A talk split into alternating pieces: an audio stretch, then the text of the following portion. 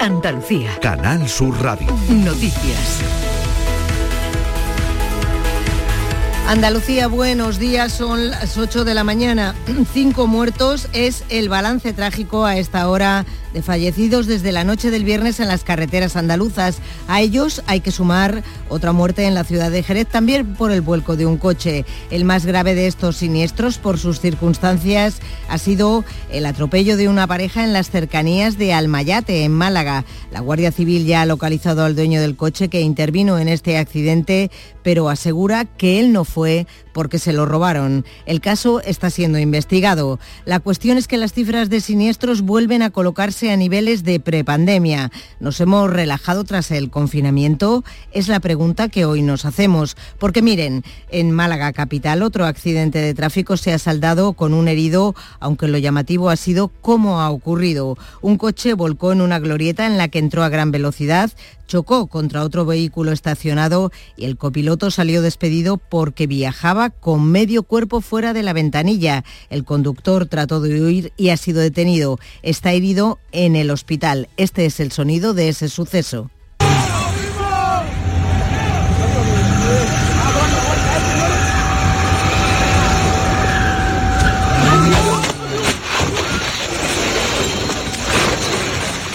En el otro suceso que ocupa la actualidad de Andalucía, el ministro principal de Gibraltar insiste en que se ha violado la soberanía del Peñón. Asegura que el incidente del jueves con dos agentes heridos graves tras ser apedreados fue consecuencia del traslado de contrabando de tabaco desde las costas de la línea a las de la Roca. Desde la Junta de Andalucía, el consejero de Presidencia pide contundencia a Picardo para luchar contra el narcotráfico y asegura que el incidente no ocurrió en aguas gibraltareñas. Antonio Sanz mayor eh, contundencia y colaboración a las autoridades de Gibraltar, que tomen medidas eficaces y no distraer la atención en otras cuestiones ni de soberanía ni de diplomacia. Está claro que las aguas donde se produjo, que no son de jurisdicción de, de Gibraltar y por tanto no hay, no hay donde buscar la polémica ahí. Y en otra polémica, la desatada por la rebaja de condenas desde que entró en vigor la ley del solo sí es sí, los socios de gobierno rebajan tensiones. La ministra de Igualdad, Irene Montero, ha afirmado que está dispuesta a ceder.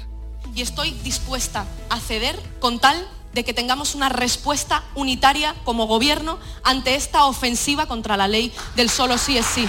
A reformar la ley y si es necesario también a subir algunas penas por su parte, Cuca Gamarra desde el Partido Popular afirma que las mujeres no somos juguetes y vuelve a ofrecer a sus diputados para la renovación de la polémica norma. Pedro Sánchez considera que el Ministerio de Igualdad es un juguete en manos de Podemos para que él pueda seguir en la Moncloa. Pero le decimos alto y claro al señor Sánchez que las mujeres no somos ningún juguete y que por tanto y que por tanto no cabe subastar el Código Penal. Anoche en Almería se celebró la gala del cine andaluz. La triunfadora fue la película Modelo 77, la, cinta del sevillano Alberto Rodríguez. Esta noche hay aquí seis, siete películas estupendas que no solo están representadas en estos premios, sino también en los Goya. Y que al final estos premios para lo que están hechos es para llegar al público. Que lleguen cuanto a más público mejor. En deportes el Real Betis perdió por 3-4 ante el Celta en el Benito Villamarino y sale a escena. El Sevilla visitará a las 9 de la noche al Fútbol Club Barcelona. En segunda división el Granada juega a las 2 de la tarde ante el Villarreal B. Y en lo que se refiere al tiempo, la Agencia Estatal de Meteorología tiene activados ya avisos amarillos por viento de levante de fuerza 7 en el oeste del estrecho y temporalmente mar adentro en la zona de Trafalgar. El ambiente suave de este fin de semana va a cambiar porque vamos a volver al invierno más duro, sobre todo en el centro y el norte de España. Y entre el martes y el jueves pueden llegar de nuevo las tan ansiadas lluvias a gran parte de la comunidad. 8 y 4 minutos de la mañana. Comenzamos este informativo realizado por Pedro Moreno. Días de Andalucía. Canal Sur Radio. Noticias. Con María Luisa Chamorro. El campo andaluz necesitaba un paso adelante. Por ello, hemos sembrado millones de datos, regados con inteligencia artificial para hacer posible... Siembra, la nueva plataforma colectiva por inteligencia artificial de asistencia a la planificación de cultivos para su comercialización. Toda la información para acertar y cultivar la solución más rentable. Junta de Andalucía. Este domingo y durante más de 10 horas, la gran jugada de Canal Sur Radio será el programa telonero del show del comandante Lara. Este pequeñito programa que nos hace telonero durante 9 o 10 horas y luego ya nosotros hacemos un ratito y nos acostamos. Con un Villarreal B, Granada, Mallorca, Real Madrid y como broche desde el Camp Nou, el Barcelona-Sevilla. El domingo, el programa en el que todos quieren estar. La gran jugada de Canal Sur Radio. Desde las 2 menos cuarto de la tarde con Jesús Márquez. Más Andalucía, más Canal Sur Radio. Días de Andalucía. Canal Sur Radio. Noticias. La Guardia Civil está investigando en Málaga las circunstancias del doble atropello que ha acabado con la vida de un hombre y de una mujer en la localidad beleña de Almayate. El conductor se dio a la fuga, pero la Guardia Civil ha localizado el vehículo y a su propietario, que ha negado ser el autor del terrible siniestro. En las últimas horas son cinco las personas que han fallecido trágicamente en las carreteras de Andalucía. Marilo Rico. El dueño del vehículo que ha ocasionado el doble atropello mortal en Almayate ha declarado que él no ha sido el autor del siniestro y ha argumentado que su coche había sido robado. Con estas dos víctimas son cinco los fallecidos trágicamente en las carreteras andaluzas en las últimas horas. Un motorista de 41 años ha muerto este sábado tras salirse de la vía en la localidad malagueña de Benamocarra. En Cádiz una persona ha muerto al caer el vehículo en el que viajaba en una acequia en una vía rural paralela a la carretera Jerez en los barrios. Y en Córdoba un hombre de 55 años ha fallecido víctima de la colisión de dos vehículos en la A4.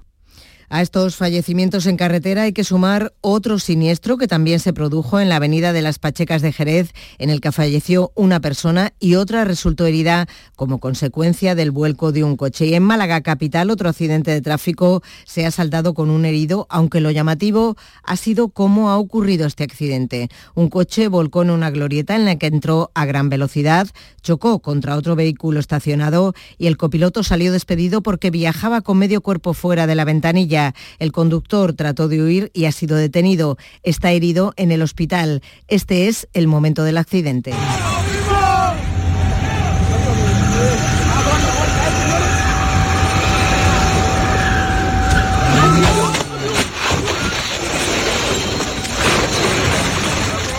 Ya ven, son las 8 y 7 minutos de la mañana. El ministro principal de Gibraltar insiste en que se ha violado la soberanía del Peñón. Asegura que el incidente del pasado jueves, con dos agentes heridos graves tras ser apedreados, fue consecuencia del traslado del contrabando de tabaco desde las costas de la línea a las de la Roca. Ana Torregrosa. En una entrevista concedida a la GBC, Fabián Picardo ha insistido en que se ha violado la soberanía británica al estar los funcionarios de aduanas en una playa de la Roca y atribuye a España el contrabando de tabaco. Todos los informes que tenemos es que es una operación contra el contrabando en España, que todos eran españoles. La operación se desplazó hasta Inster Beach, en Gibraltar. Los agentes llegaron hasta la playa de Levante del Peñón tras una avería en el motor de su embarcación. Allí fueron recibidos a pedradas por los contrabandistas. ¡Esto es Gibraltar! Sube el Pedro, en toda la boca. ¡Ahora quiere ayuda! Desde la Asociación de Agentes de Vigilancia Aduanera dicen que las consecuencias de las heridas podrían haber sido peores. Son heridas de gravedad y por suerte pueden contarlo, porque debido a las dimensiones de las piedras, perfectamente podrían no haberlo contado. El gobierno español ha mostrado su total rechazo a la reacción de Gibraltar tras este incidente y asegura que pedirá todas las explicaciones necesarias. Sobre este incidente se ha pronunciado ya la Junta de Andalucía. El consejero de Presidencia, Antonio Sanz, ha reclamado al gobierno de Gibraltar colaboración y contundencia en la lucha contra el narcotráfico y el contrabando, tras poner de manifiesto que son los únicos enemigos, los únicos que incumplen la ley. Y añade Antonio Sanz, el suceso no ocurrió en aguas de Gibraltar mayor eh, contundencia y colaboración a las autoridades de Gibraltar, que tomen medidas eficaces y no distraer la atención en otras cuestiones ni de soberanía, ni de diplomacia, eh, está claro que las aguas donde se produjo no son aguas eh, que, no son de jurisdicción de, de Gibraltar y por tanto no hay, no hay donde buscar la polémica ahí.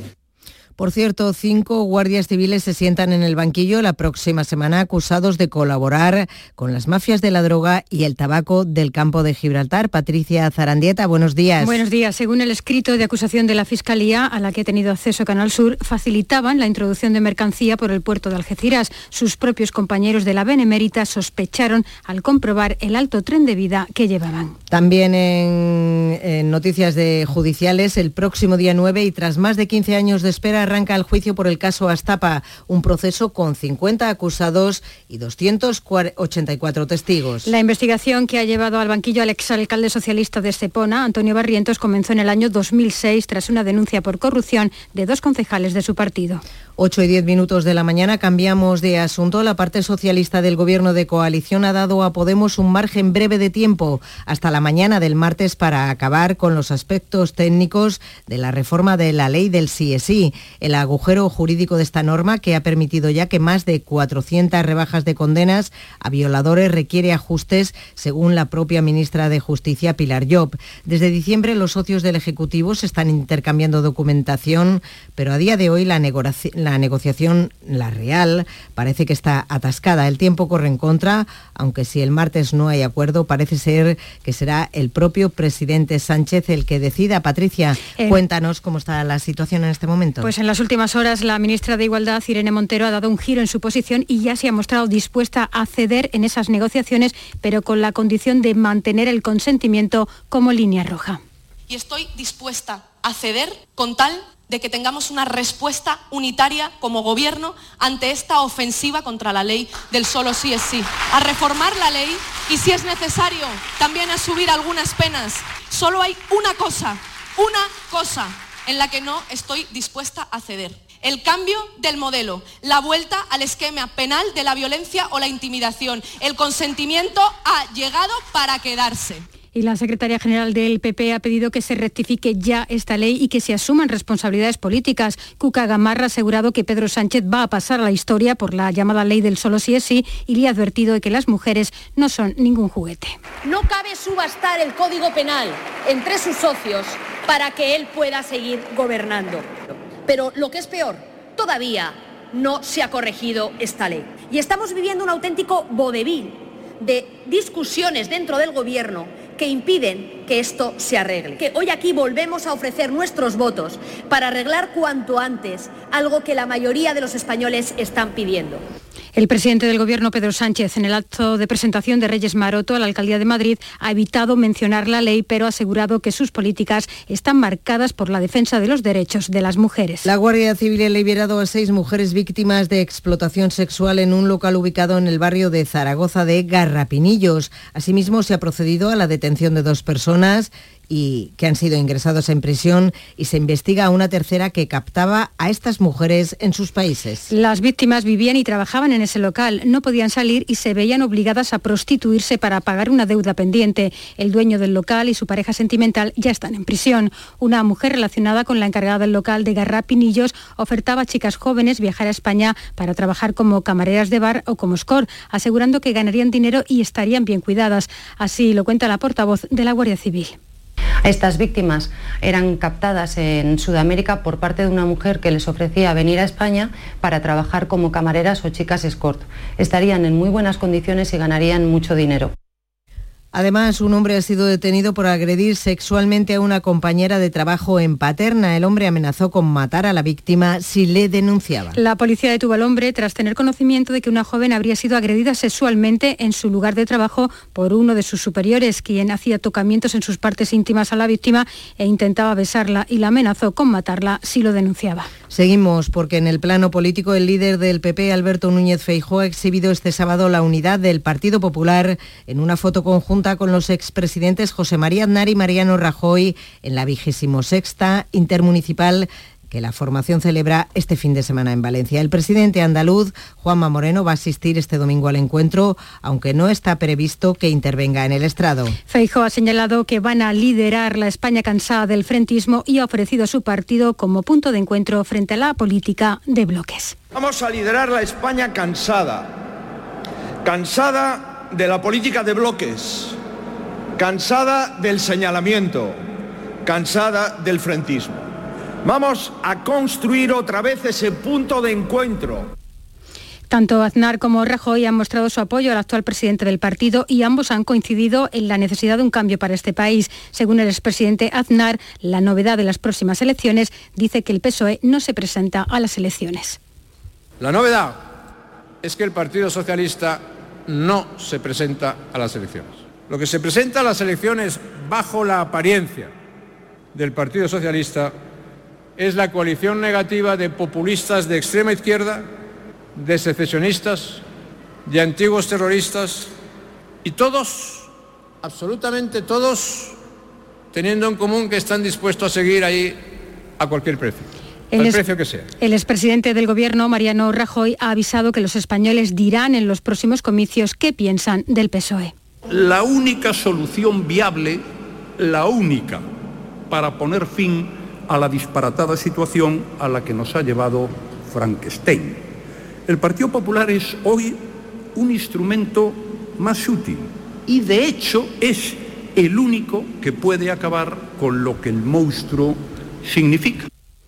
El presidente del Gobierno y secretario general de los socialistas, Pedro Sánchez, ha cargado contra el alarmismo que dice caracteriza a la oposición que hace el Partido Popular y ha defendido sus políticas sociales en tiempos de crisis. Patricia.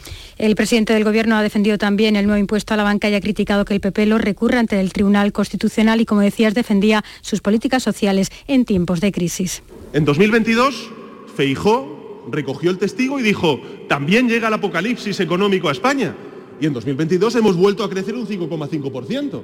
¿Que hay problemas? Por supuesto que los hay, pero España avanza. No, no, nosotros no tenemos un plan oculto.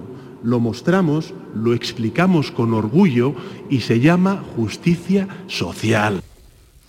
Y Hacienda ha comenzado ya a cobrar los impuestos a bancas y a energéticas. Ahora se tiene que pagar la mitad hasta el próximo día 20. El otro 50% se abona en septiembre. El Gobierno estima que va a recaudar este año 3.500 millones de euros, 2.000 millones procedentes de las energéticas y 1.500 de la banca. La vicepresidenta segunda y ministra de Trabajo, Yolanda Díaz, ha negado que sus propuestas de congelación de hipotecas supongan fomentar la cultura de los impagos y ha solicitado a las entidades bancarias que arrimen el hombro los bancos en nuestro país, en este momento de crisis, están teniendo unos beneficios antes de impuestos que superan los 32.500 millones de euros. Y yo digo aquí que esto es una vergüenza, que mientras la gente lo está pasando mal, no se puede consentir que otros se estén lucrando con esta crisis. Días de Andalucía. Canal Sur Radio. Noticias. 8 y 17 minutos de la mañana. Este domingo entran en vigor las nuevas sanciones de la Unión Europea impuestas a Rusia y a todos los derivados de su petróleo. Es el escenario perfecto para que se produzca un nuevo incremento de los precios de los carburantes, sobre todo del gasoil. Europa cierra la puerta a los combustibles rusos, que es uno de los principales productores de diésel. Si hay menos distribuidores, los precios subirán a los consumidores. Desde la Federación Andaluza de Estaciones de Servicio, su presidente Antonio Felices, esta semana en Canal Sur Radio, auguraba una espiral alcista de los precios. Teniendo en cuenta que Rusia es el principal suministrador de gasoil y de gasolinas, la falta de la provisión por parte de ellos, pues supone indefectiblemente que los precios entren en una espiral alcista, como no puede ser de otra forma. Eso sí, desde el sector subrayan que el abastecimiento está asegurado. Y la ministra de Transportes ha anunciado ceses inminentes por el error en las dimensiones de los trenes de cercanías en varias comunidades autónomas, especialmente en Cantabria y Asturias. Raquel Sánchez ha encargado una auditoría interna de Renfe y en Adif y ha pedido disculpas a los ciudadanos dónde fue el motivo, ¿no? cuándo y se produjo ese error y también quiero transmitir que no me va a temblar la mano para exigir las responsabilidades, depurar las responsabilidades y que evidentemente se van a producir ceses de una manera inminente tanto en Renfe como en Adif para asumir las responsabilidades de este, de este error.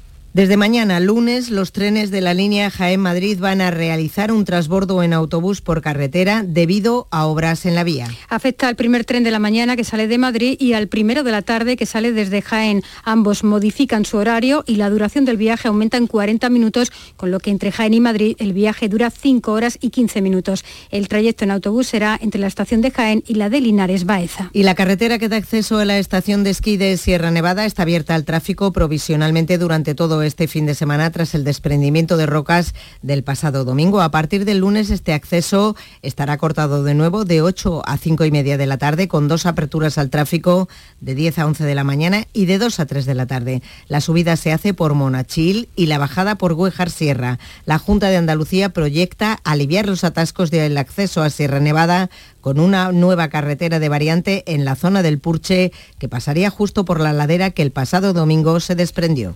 Según el estudio encargado por la titular de la Consejería de Fomento, Marifran Carazo, una de las múltiples soluciones a la problemática de los atascos para subir a la estación pasa por construir una nueva calzada entre los puntos kilométricos 15 y 23, es decir, apenas 400 metros antes del lugar donde se produjo el aluvión hace menos de una semana. Una nueva vía para la que Fomento ya ha encargado un estudio. 8 y 20 de la mañana en Crónica Política, el consejero de Presidencia Antonio Sanz ha reiterado la apuesta firme e inequívoca de la Junta por el mundo del toro y la fiesta. Al respecto, ha anunciado la creación de los premios de Andalucía de Tauromaquia y la Red Andaluza de Municipios Taurinos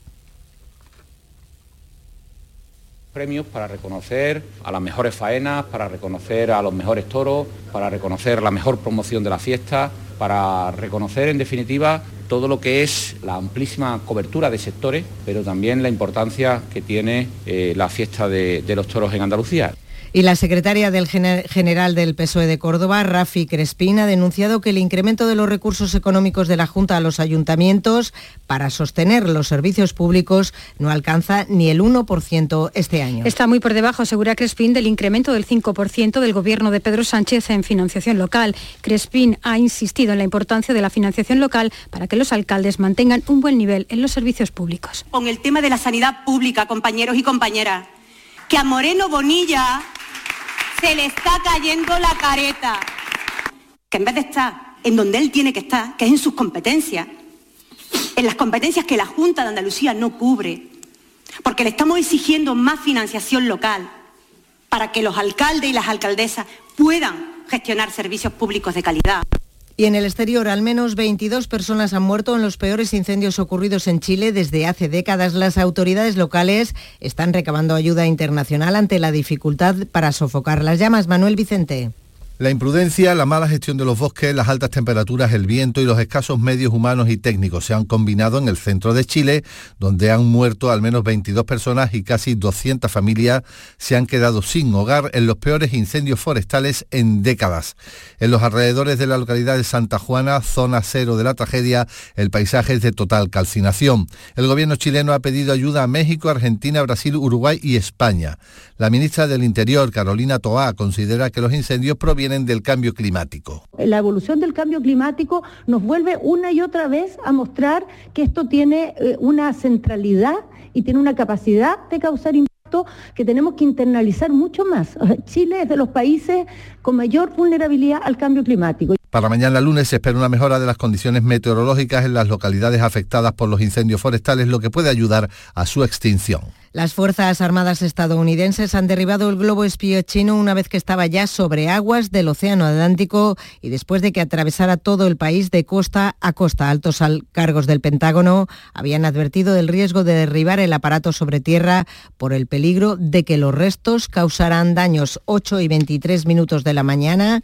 La película Modelo 77 del director Alberto Rodríguez ha sido la gran triunfadora de la segunda edición de los premios Carmen, que anoche celebró su gala en Almería, un acto que rindió también un homenaje a una de las grandes de nuestro cine, la veterana actriz María Galeana. Perdón, en esta gala estuvo nuestro compañero Carlos Juan. Buenos días. Buenos días, con los ecos aún de una noche de cine y de guiños a los incontables rodajes que Almería ha acogido. Modelo 77, dirigida por Alberto Rodríguez, ha sido elegida la mejor película, la cinta que también obtiene estatuillas en la mejor interpretación masculina, Miguel Herrán, la mejor dirección y el mejor guion original. La mejor interpretación femenina para Natalia Molina por La maniobra de la tortuga y el Carmen de Honor para María Galeano. A punto de cumplir 88 años, cerró su emocionada y emocionante intervención con estas eh, palabras. Os admiro profundamente a los que estáis en ella desde que teníais uso de razón, o de, por lo menos desde que erais mayores de edad, ¿no? Qué capacidad de, de resistencia tan extraordinaria, porque eso de no saber de verdad si uno va a tener o no trabajo el próximo año y tener que pagar además la hacienda del año anterior, me parece de un mérito extraordinario. Un espectáculo de muy alto nivel transmitido por Canal Sur Radio y Televisión y presentado en esta segunda edición por Salva Reina y Belén Cuesta.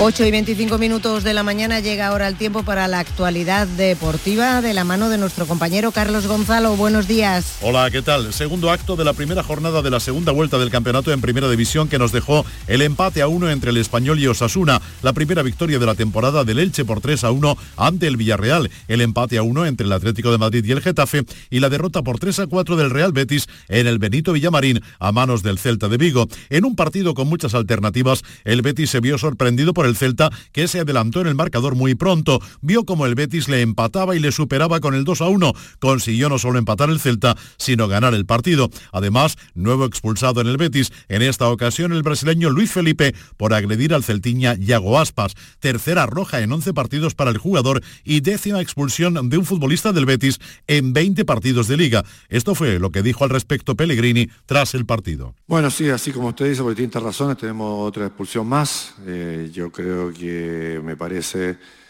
de una lealtad de Tiago Aspa, pero imperdonable. Yo creo que una de las cosas que tiene que mejorar la liga es la falta de lealtad de los jugadores al gritar, hacerse, al hacerse los, los golpeados para que, para que salga el bar.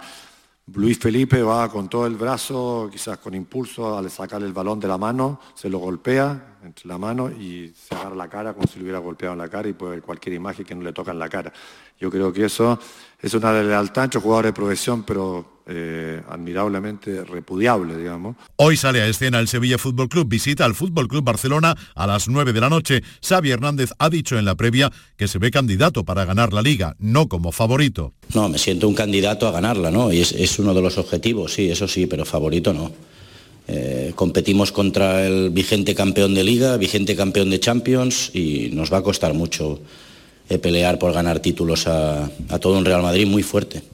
Ya nos costó la Supercopa, ten- teniendo que jugar contra ellos, la Copa los tenemos en semifinal, la Liga la vamos a luchar seguramente hasta la penúltima, última jornada, seguro, seguro. Entonces, veo un Madrid, eh, sigo viendo un Madrid eh, fuerte, aunque esté a, a cinco puntos. Por parte sevillista, el equipo de San Paoli tratará de romper la estadística que dice que hace 20 años que no ganan en Nou Camp. que en el fútbol hay una gran, una gran, gran diferencia presupuestal. Significa que, que es un estadio donde en la época de, los, de esos 20 años, muchos años jugó Messi ahí y, y eso lo hace aún más grande a ese escudo y muy difícil ganar ahí. Pero bueno, ojalá que tengamos la posibilidad de, de competir Hoy también juega el Real Madrid. Lo hace a las 2 de la tarde ante el Mallorca en suelo balear. Escuchamos a Carlo Ancelotti. Es un equipo que defiende muy bien, que disfruta muy bien de la, de la contra, está haciendo una temporada muy bonita, sobre todo en el aspecto defensivo. Un equipo muy sólido atrás. Es, es claro que es eh, manejar bien el balón, manejar eh, bien el movimiento eh, enfrente va a ser una llave para el partido. Girona Valencia y Real Sociedad Real Valladolid completan la jornada de hoy domingo. Mañana Rayo Vallecano Unión Deportiva Almería, partido que le llega a los almerienses en un momento dulce. Lo ha dicho su entrenador, Rubi. Estamos en un momento dulce, a ver si lo podemos alargar, porque noto que el equipo está con muchísima confianza. Em, vamos a un rival, ya sabéis, de sobras complicadísimo, el terreno de juego, la afición que aprieta. Mm, Pero me gusta, me gusta que sea en lunes este caso, porque es un partido que, que va a ver toda España y ojalá podamos estar a la altura y, y que podamos demostrar que, que nuestro equipo está atravesando un buen momento. En segunda división, hoy Villarreal B Granada, dispuesto el Granada a romper su racha negativa fuera de casa. Paco López. El equipo está con mucha confianza, que viene de, de obtener de los últimos dos partidos en casa seis puntos. Estamos convencidos de que vamos en una buena línea, un buen trabajo y vamos a Villarreal, insisto, sin mirar si jugamos fuera. Por lo menos esa es la mentalidad que yo trato de, bueno, de trasladar, de transmitir al futbolista y así me lo, me, lo hacen ver ellos en cada entrenamiento. Que lo importante es centrarnos en eso, en el trabajo, e ir a Villarreal, te decía, con la misma intención que hemos tenido contra la Andorra y la misma intención que hemos tenido contra la Ibiza por ser los dos últimos partidos. En capítulo polideportivo, cuarta victoria de la temporada para el Betis Baloncesto, que ganó por 84 a 71 a UCAN de Murcia y derrota de Unicaja en un mal partido ante Gran Canaria por 88 a 70. Hoy Covirán Granada recibe en casa al baloncesto Fuenlabrada. En la Liga Asobal de balonmano, Ángel Jiménez Puente Genil 29, Cangas 27. En Féminas 22-30 ganó el Costa del Sol Málaga en la cancha del Rocasa Gran Canaria. Y en fútbol sala ayer, Uma Antequera 2, Villalbali 5 y Córdoba Patrimonio de la Humanidad 4, Palma Futsal 5. Acaban de dar las señales que indican que hemos llegado a las ocho y media de la mañana y repasamos con Manuel Vicente la actualidad de este domingo 5 de febrero. Buenos días. Buenos días. Cinco personas fallecen en las carreteras andaluzas en lo que llevamos de fin de semana. El accidente más trágico se ha registrado en Almayate, en Málaga, donde dos personas han sido atropelladas por un conductor que se dio a la fuga. Además, otras cuatro personas han resultado heridas esta madrugada en Vegas de Genil, en Granada. Dos vehículos han colisionado en la carretera Granada 3304. Los heridos, entre ellos un menor, se encuentran en hospitales granadinos. Lo, el ministro principal de Gibraltar insiste en culpar a España de violar la soberanía de la colonia británica. El consejero de presidencia, Antonio Sanz, ha reclamado a las autoridades gibraltareñas que colaboren en la lucha contra el narcotráfico y el contrabando. La ministra de Igualdad se muestra dispuesta a ceder en las negociaciones para reformar la ley del solo sí es sí. El Partido Popular pide que se asuman responsabilidades políticas y mantiene su intención de respaldar la iniciativa que pueda presentar el PSOE al margen de Unidas Podemos. Comienza el plazo para que banca y energéticas abonen el nuevo impuesto establecido por el Gobierno. El Ministerio de Hacienda calcula que recaudará este año 2.000 millones procedentes de las empresas de energía y 1.500 de los bancos. Detenidos en Huelva los cuatro tripulantes de un pesquero con 5 toneladas y media de hachís. La operación policial se produjo en el momento en el que la tripulación del barco iba a trasvasar la droga a una narcolancha.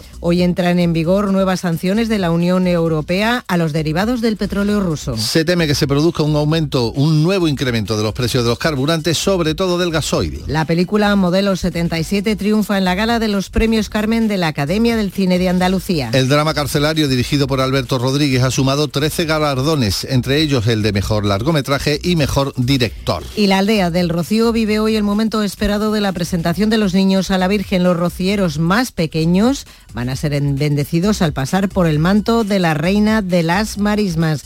Más noticias, estás en titulares de los digitales, Manolo. Pues en el diario elconfidencial.com se destaca que Puigdemont no volverá hasta tener la certeza de que no será detenido. En cuanto a los periódicos en edición de papel, en el diario El País leemos que los beneficios de la banca agitan el debate sobre hipotecas y tributos. En ABC, Sánchez enredó a la COE en la negociación del salario mínimo para forzar la ruptura y en el mundo alarman el PSOE por el coste del sí es sí.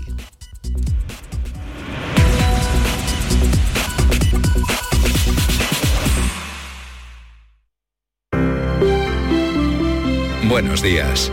En el sorteo del sueldazo del fin de semana celebrado ayer, el número premiado con 5.000 euros al mes durante 20 años y 300.000 euros al contado ha sido 19.709, 19709, serie 23. Asimismo, otros cuatro números y series han obtenido cada uno de ellos un sueldazo de 2.000 euros al mes durante 10 años. Puedes consultarlos en juegos11.es. Hoy tienes una nueva oportunidad con el sueldazo del fin de semana. Disfruta del día. Y ya sabes, a todos los que jugáis a la 11, bien jugado. Este domingo y durante más de 10 horas, la gran jugada de Canal Sur Radio será el programa telonero del show del comandante Lara. Este pequeñito programa que nos hace de telonero durante 9 o 10 horas y luego ya nosotros hacemos un ratito y nos acostamos. Con un Villarreal B, Granada, Mallorca, Real Madrid y como broche desde el Camp Nou, el Barcelona-Sevilla. El domingo, el programa en el que todos quieren estar. La gran jugada de Canal Sur Radio. Desde las 2 menos cuarto de la tarde con Jesús Márquez. Más Andalucía, más Canal Sur Radio. Días de Andalucía. Canal Sur Radio. Noticias. Con María Luisa Chamorro. 8 y 34 minutos de este domingo que ha amanecido fresquito en Andalucía. Comenzamos nuestra ronda para saber cuál es la actualidad de nuestra comunidad, cómo despierta Andalucía Comenzamos en Cádiz con Teresa Irigoyen. Buenos días. Hola, buenos días. Ya lo creo, 7 grados tenemos a esta hora en Cádiz, pero subirán las temperaturas hasta los 20 en un domingo soleado y con brisa de levante. Dice el diario de Cádiz, el Museo Provincial y el Teatro Romano sufren un estancamiento por falta de fondos. El diario Bahía de Cádiz, sin embargo, habla de la pestiñada, empanada popular y mejillonada, primer fin de semana de comer por la cara antes de que llegue el carnaval de Cádiz. Y esta es precisamente nuestra recomendación de hoy domingo, empaparse de carnaval mientras se degustan unos mejillones que ofrece la Peña La Perla de Cádiz y si llega a tiempo degustar una empanada de la Casa Hidalgo en la Plaza de la Catedral. Bueno, y todo esto mientras se escuchan las primeras coplas del carnaval. Gracias Teresa Iribarren que te he cambiado el apellido. Muy bien. buenos días Ana Torregrosa, Algeciras. Hola, ¿qué tal? Muy buenos días. Aquí tenemos a esta hora 8 grados de temperatura media. Esperamos para hoy una máxima de 16 y cielos con nubes y claros. Hay aviso amarillo en todo el área del estrecho por fenómenos costeros. En cuanto a la prensa, fotografía de portada de Europa Sur para las tunas cantando en las calles de la línea, tunas que este sábado participaban en el certamen Ciudad de la Línea, llegadas desde todos los puntos de Andalucía, incluso desde Portugal. Y hoy estamos atentos a la presencia de tres diseñadores de San Roque. Este domingo participan en Jerez, en la pasarela flamenca Tío Pepe. Se trata de Alejandro Andana y Gema Valero y de Santiago Carrasco. Los dos primeros van a participar como diseñadores profesionales, el tercero como finalista en el certamen de jóvenes creadores. ¿Y cómo despierta Jerez? Buenos días, Juan Carlos Rodríguez. Muy buenos días, María Luisa, con fresquito. Ahora tenemos 3 grados, aunque las temperaturas máximas van a subir. Llegarán a los 21 grados nuestros termómetros. Los cielos van a estar despejados durante todo el día, tal y como están ahora.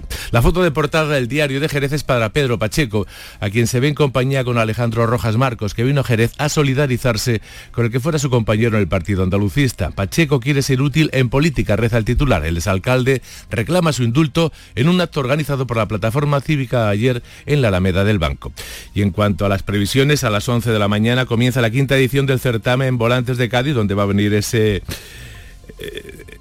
Eh, perdona, ese, ese modisto de, Algeciras, si se me había olvidado, que apuesta por las nuevas promesas del diseño de la moda flamenca de la provincia. Este certamen está integrado en la pasarela flamenca Tío Pepe, que hoy termine, que se celebra desde el jueves en la bodega González Vías. Y en Benaocaz, dentro de las fiestas de San Blas, hoy hay suelta de toros de cuerda por las calles de este municipio serrano. Saldrá el primero a las 12 del mediodía. Un cafelito a estas horas contra los olvidos que todos los padecemos, ¿eh? No eres tú el único. Y en Córdoba también amanece. Buenos días, Hola, buenos días. Pues Córdoba efectivamente ha amanecido un día más con frío, pero con valores positivos en casi toda la provincia, excepto la localidad de El Viso, que ha registrado una mínima de menos 4,7 grados. En la capital tenemos hasta ahora 3 grados y cielos despejados. La máxima prevista es de 20. En los diarios locales el día destaca una entrevista al presidente de los empresarios cordobeses en la que manifiesta que la base logística necesita mucho esfuerzo colectivo. Su foto de portada ha sido para la exposición inaugurada ayer en Diputación en memoria de las víctimas del nazismo. Por su parte, Diario Córdoba destaca que la UCO logra retener talento con más de 2.000 investigadores en su haber y el digital Cordópolis que la universidad urge a corregir la diferencia abismal entre el número de hombres y mujeres honoris causa. Y en previsiones, la manifestación a las 12 de la plataforma No a la caza en la Plaza de las Tendillas. Gracias, Mar. En Sevilla saludamos a Javier Moreno, que tiene la garganta un poco agarrailla. Buenos días. Agarrailla por el frío. No te diré que hoy hace calor, María Luisa, pero tampoco hace demasiado frío. Han subido, han subido algo las temperaturas. Ahora tenemos 7 grados, vamos a llegar a, a, 22 en buena parte de la provincia. Ayer se estaba al solito de escándalo a mediodía, vamos. ¿Te has preguntado alguna vez qué hay en el fondo de un, de un río, en el fondo de la dársena del Guadalquivir? Pues mira, ABC ha hecho un viaje a las profundidades que hay sin desvelar o que había sin desvelar. Mira, te voy a contar algunas de las cosas que, que ha encontrado. Hay barcos, hay muelles bajo el agua, hay vallas, hay bicicletas, hay carros de compra, hay patinetes, pero dice ABC en ese reportaje que recomendamos hoy en las páginas de Sevilla que también hay vida vegetal y vida animal. Hoy vamos a estar pendientes de la salida a las 7 de la mañana. Ha abierto sus puertas la parroquia Santa María Magdalena de Dos Hermanas para despedir a la Virgen de Valme, ha salido en andas para dirigirse y lo hace por primera vez a Montequinto. Es una de las actividades programadas con motivo del año jubilar. Cualquier eh, persona que quiera hacerlo se puede poner debajo de las andas y acompañar a la, a la Virgen en ese viaje que hace hoy a, a Montequinto. Descansa la garganta, Javi, un ratito en Málaga. Adiós, María Ibáñez, buenos días. ¿Qué tal? Buenos días. Aquí en la capital el termómetro marca a esta hora 5 grados, pero vamos a alcanzar a lo largo de esta jornada los 18.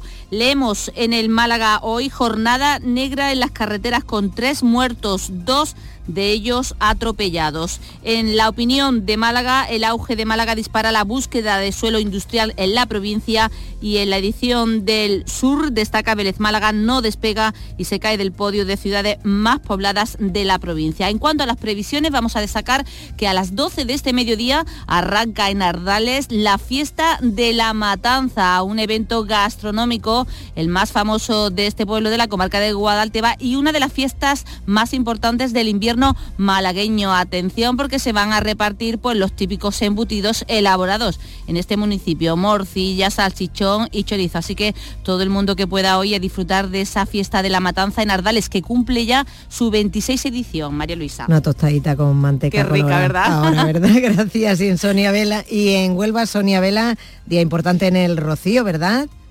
Eso es, sí, de nuestra agenda de previsiones, María Luisa, tenemos que resaltar que a las 11 de la mañana comienza en el santuario de la Aldea del Rocío la presentación de los niños ante la imagen de la Virgen, es la conocida como Fiesta de la Luz o de la Candelaria. Va a ser un día precioso para estar en el, Rocío y en cualquier punto, sin duda, de nuestra provincia, día de cielos despejados, alcanzaremos los 21 grados en Almonte, a esta hora en la capital tenemos 3. Y en el Huelva Información, foto de portada para el homenaje en la cuenca minera a los caídos en Río Tinto en el conocido como Año de los Tiros. Vemos una imagen de la representación teatral del histórico episodio eh, que se eh, interpretaba ayer tarde en Minas de Río Tinto. En memoria de los mineros de 1888 recoge el titular del diario Huelva Información. Y en el huelvaya.es leemos intervienen 5.400 kilos de hachís en un pesquero cerca de Isla Cristina. Gracias, Sonia. En Granada saludamos a esta hora a Susana Escudero. Buenos días. Buenos días, tenemos dos grados de temperatura en la capital, hace frío, los cielos están completamente despejados, alcanzaremos hoy los 20 grados de temperatura. Leemos en el ideal, los desprendimientos de tierra marcan 13 puntos negros en la provincia. La sierra está identificada desde 2005 como una zona susceptible de sufrir deslizamientos. Y precisamente en Granada hoy, el otro periódico de Granada, la fotografía de portada es precisamente para la sierra, para la estación de esquí llena de esquiadores con una imagen fabulosa y con el titular Una semana después del milagro. En cuanto a previsiones, bueno, pues hoy se celebra la romería de San Cecilio, el patrón de la capital. Se celebra con toda la normalidad después de años marcada por las restricciones de la pandemia. Será como es tradición, en la abadía del Sacromonte y de nuevo volverán las salaillas, el bacalao, las habas y el baile de la reja. Importantísima la jornada para disfrutar del ocio y de un montón de ofertas gastronómicas y turísticas en toda Andalucía. En Jaén, César Domínguez, buenos días. Hola, muy buenos días, cielos despejados. Por fin no hay temperaturas bajo cero, por lo menos no las vemos en el mapa de la Agencia Estatal de Meteorología. Eso sí, cero grados en muchos puntos de la geografía. Aquí en la capital marcan los termómetros 4. Eso sí, va a ser un mediodía muy agradable porque vamos a superar la barrera de los 20 grados, en torno a los 20 van a estar todas las máximas. Portadas, Jaén, el uso de las palomas en la festividad de la Candelaria, la Alcalá La Real levanta una oleada de críticas y en ideal el precio del aceite de oliva se frena en origen y baja de 5 euros ante un mercado tibio. No hay muchas previsiones aparte de las culturales y las deportivas, exposiciones, partidos de todo deporte, tenis de mesa, fútbol, rugby, lo que sea. Pero yo te voy a hacer caso, eh, me voy a ir a mediodía a tomar el solecito. Exactamente, César. ¿Qué le recomendarías tú hoy a los jienenses o a las personas que visiten Jaén? Pues eso, que tomen el solecito, que se tomen un vinito, una cervecita y unas tapitas, que ofrecemos una grandísima oferta gastronómica.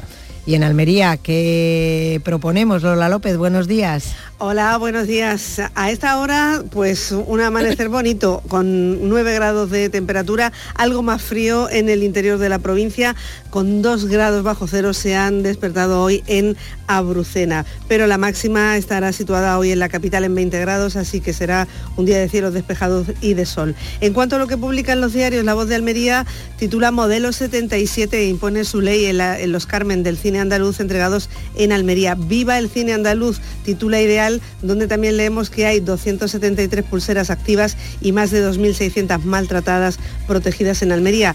Diario de Almería lleva su portada este asunto. Una crisis geológica creó la mayor reserva mundial de yeso en Sorbas. La provincia, recuerda, exporta el 70% del producto en España, más de 9 millones de toneladas al año. Y en cuanto a las previsiones, hoy festivas, María Luisa, fiestas de San Blas en Almócita, que es un pueblo precioso de la Alpujarra, y también matanza tradicional en Antas, en la plaza de Aljariz. Se van a elaborar hoy embutidos y recetas tradicionales en la que es la segunda edición de esta recreación de esta costumbre tan nuestra. Es tiempo de matanza también en Andalucía, de esa tradición que parece que se está recuperando. Muchas gracias, Lola. Llegamos ahora al tiempo de la información local, la más cercana.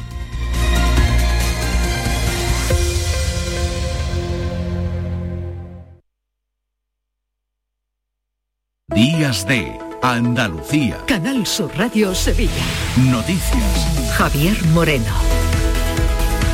Saludos, muy buenos días. Encierro del colectivo vecinal Barrio Sartos en el centro cívico de su eminencia para expresar una vez más su hartazgo por los cortes de luz en distintas zonas de la capital. No descartan acciones más llamativas, enseguida se lo vamos a contar con detalle. A las 7 de la mañana ha abierto sus puertas la parroquia de Santa María Magdalena de Dos Hermanas para despedir a la Virgen de Valme. Ha salido en andas para dirigirse por primera vez a Montequinto. Es una de las actividades programadas con motivo del año jubilar concedido por el Vaticano en el 50 aniversario de la coronación canónica de la imagen. Hugo Santos es el hermano mayor es la primera vez efectivamente que la Virgen pues va a hacer esos recorridos, va a pasar por, por muchos barrios de, dos hermanas en los que no ha estado, en los que no ha estado nunca. Y esperamos que sea bueno pues una oportunidad para para bueno pues que dar a conocer eh, y sobre todo llevar el alimento de, de la Virgen de Valme pues pues hacia estas periferias Está previsto que llegue a la parroquia de San Juan Pablo II en torno a las 8 de la noche. La Virgen de Valme va a permanecer allí hasta el 12 de febrero. Esto en un día con cielos poco nubosos o despejados, eso sí, algún banco de niebla por la mañana en el Bajo Guadalquivir y suben ligeramente las temperaturas. Hoy vamos a tener máximas de 22 en Écija, en Lebrija, en Morón de la Frontera, también en la capital, donde ahora eh, tenemos 7 grados de temperatura y tráfico fluido en la ciudad, en Sevilla y en las carreteras de la provincia.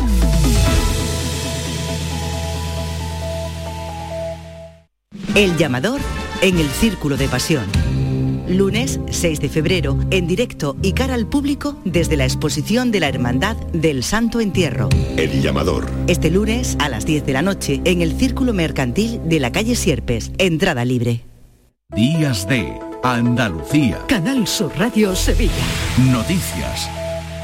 Miembros del colectivo Barrios Hartos se han encerrado en el centro cívico Su Eminencia para expresar de nuevo el hartazgo que ya lo han expresado en otras ocasiones por los cortes de luz en distintos barrios de la capital. En la tarde de este sábado han celebrado además una asamblea con los vecinos y no descartan otro tipo de acciones más llamativas para exigir a las administraciones y sobre todo a Endesa que solucionen este grave problema de una vez. Son ya muchos meses manifestándose y reclamando las inversiones necesarias. Laura Cárdenas es miembro de la comisión de este colectivo de Barrios Hartos. El año pasado hicimos un, encierro de un mes en ese centro cívico, manifestaciones en la Borbolla, en la puerta del Palacio de San Termo, en Endesa, reuniones en el ayuntamiento, aparecer en los plenos del ayuntamiento reivindicando que necesitamos una solución de urgencia, nos echan de los plenos del ayuntamiento, escritos al defensor del pueblo, escritos al gobierno central, escritos a la Junta de Andalucía. Denuncian que los cortes de luz son continuos y que en ocasiones tienen además graves consecuencias, como la muerte de dos vecinos en los últimos meses por falta de fluido eléctrico en sus viviendas. Y descontento también entre los vecinos de Pino Montano tras conocer las medidas que propone el ayuntamiento para reducir la siniestralidad en la ronda urbana norte, donde han fallecido tres personas atropelladas en un mes. Movilidad del ayuntamiento asegura que va a instalar radares disuasorios e iluminará los pasos de peatones. Los vecinos, como señala una de las portavoces de Pino Montano Basta ya, María del Carmen Priego, reclaman que el tramo se convierta en un bulevar está transitada por vehículos de por camiones, que eso está totalmente prohibido y hasta que no se lleva a cabo lo que es un seguimiento de esos vehículos. Nosotros lo que le pedimos es que pongan un radar disuasorio entre Store y Pinomontano, como está puesto al principio, que más o menos a la altura de la gota de leche, un radar que se ponga a 50 para que no dé tiempo a que los vehículos cojan más velocidad. Este sábado se ha celebrado el Día Internacional de Lucha contra el Cáncer y esta próxima semana se va a firmar un convenio de colaboración entre la Consejería de Salud y la Universidad de Sevilla para instalar el servicio de oncología en el Hospital Macarena. Lo van a hacer en un edificio contiguo. Es el primer paso para dotar al hospital de una zona actualizada de investigación y formación. Catalina García, la consejera de Salud, habla de la importancia de tener unas buenas instalaciones en una atención más humanizada. Aquí oncología se encuentra en un sitio oscuro.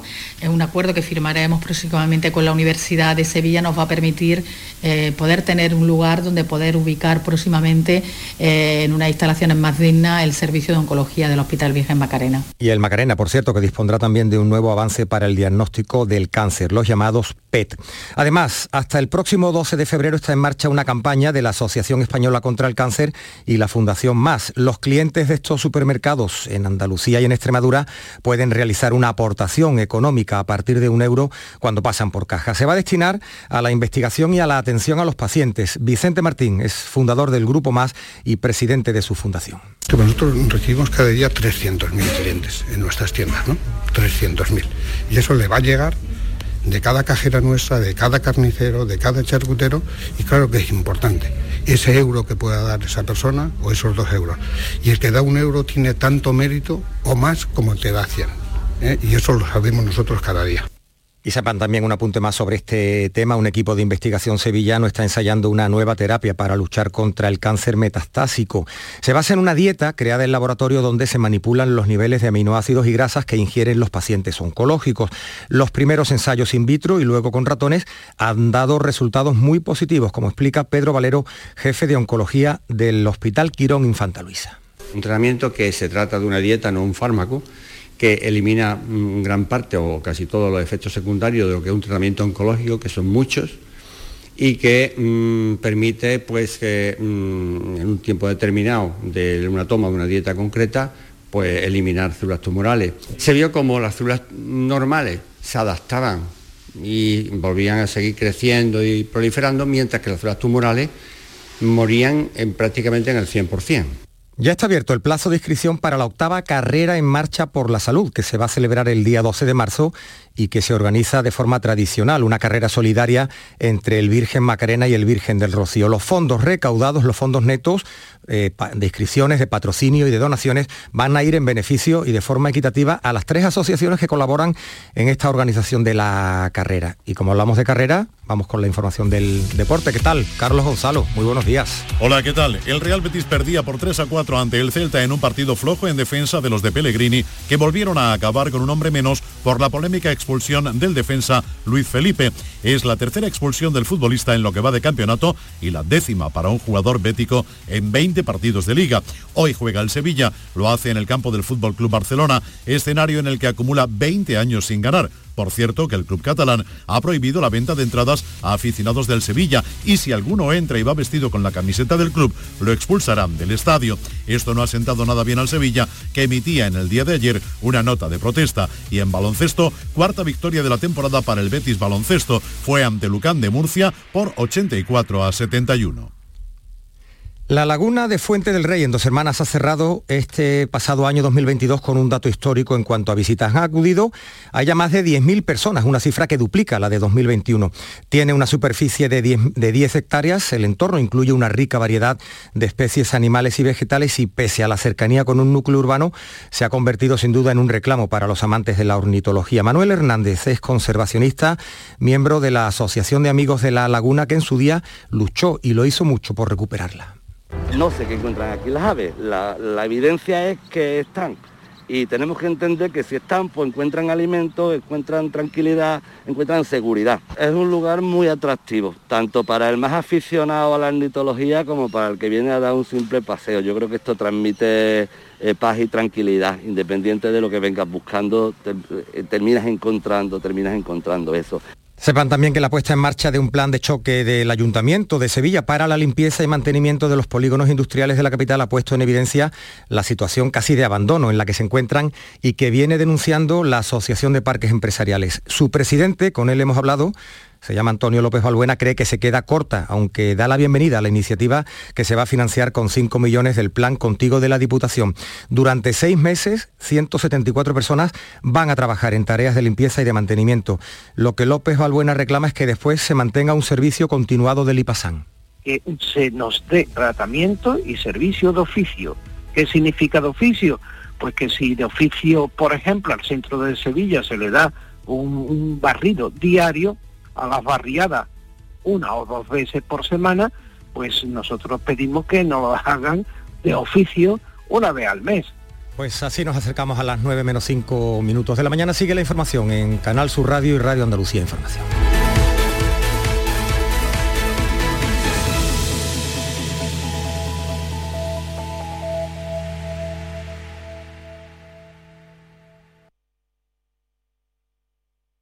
Días de Andalucía. Canal Sur Radio. Noticias. Con María Luisa Chamorro.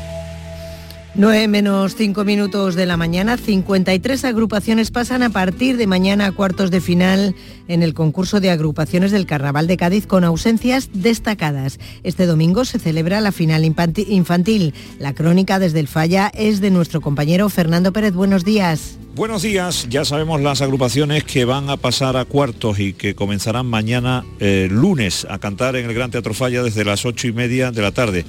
No les vamos a contar todas, digo, porque son 53, 12 eh, coros, 3 cuartetos, 19 chirigotas y 19 comparsas. Va a haber ausencias notables, eh, algunas sorpresas que se han quedado fuera, pero a partir de mañana de nuevo vuelven los cuartos para eh, contarles todo lo que ha sucedido en un concurso en esta primera fase, la fase clasificatoria, donde ha habido, como siempre, de todo. Insisto, muchas ausencias que va a haber, porque han sido 109 agrupaciones, todas no podían pasar, se han quedado 53, es decir, prácticamente, es decir, que la mitad de las que han pasado por este escenario que se ha quedado hoy vacío, porque habrá descanso, no eh, para los niños, que va a tener lugar la final infantil.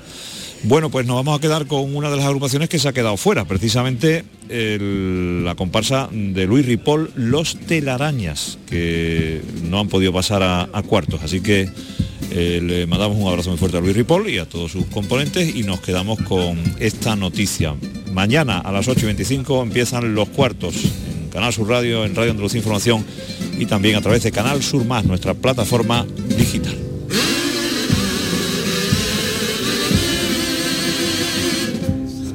Cuenta de lo pasado, reabriendo el baúl del tiempo, del diablo hago de abogado y deshago tanto contratiempo, aunque tu nombre suene femenino, porque siempre cerraste camino, silenciando a tantas mujeres.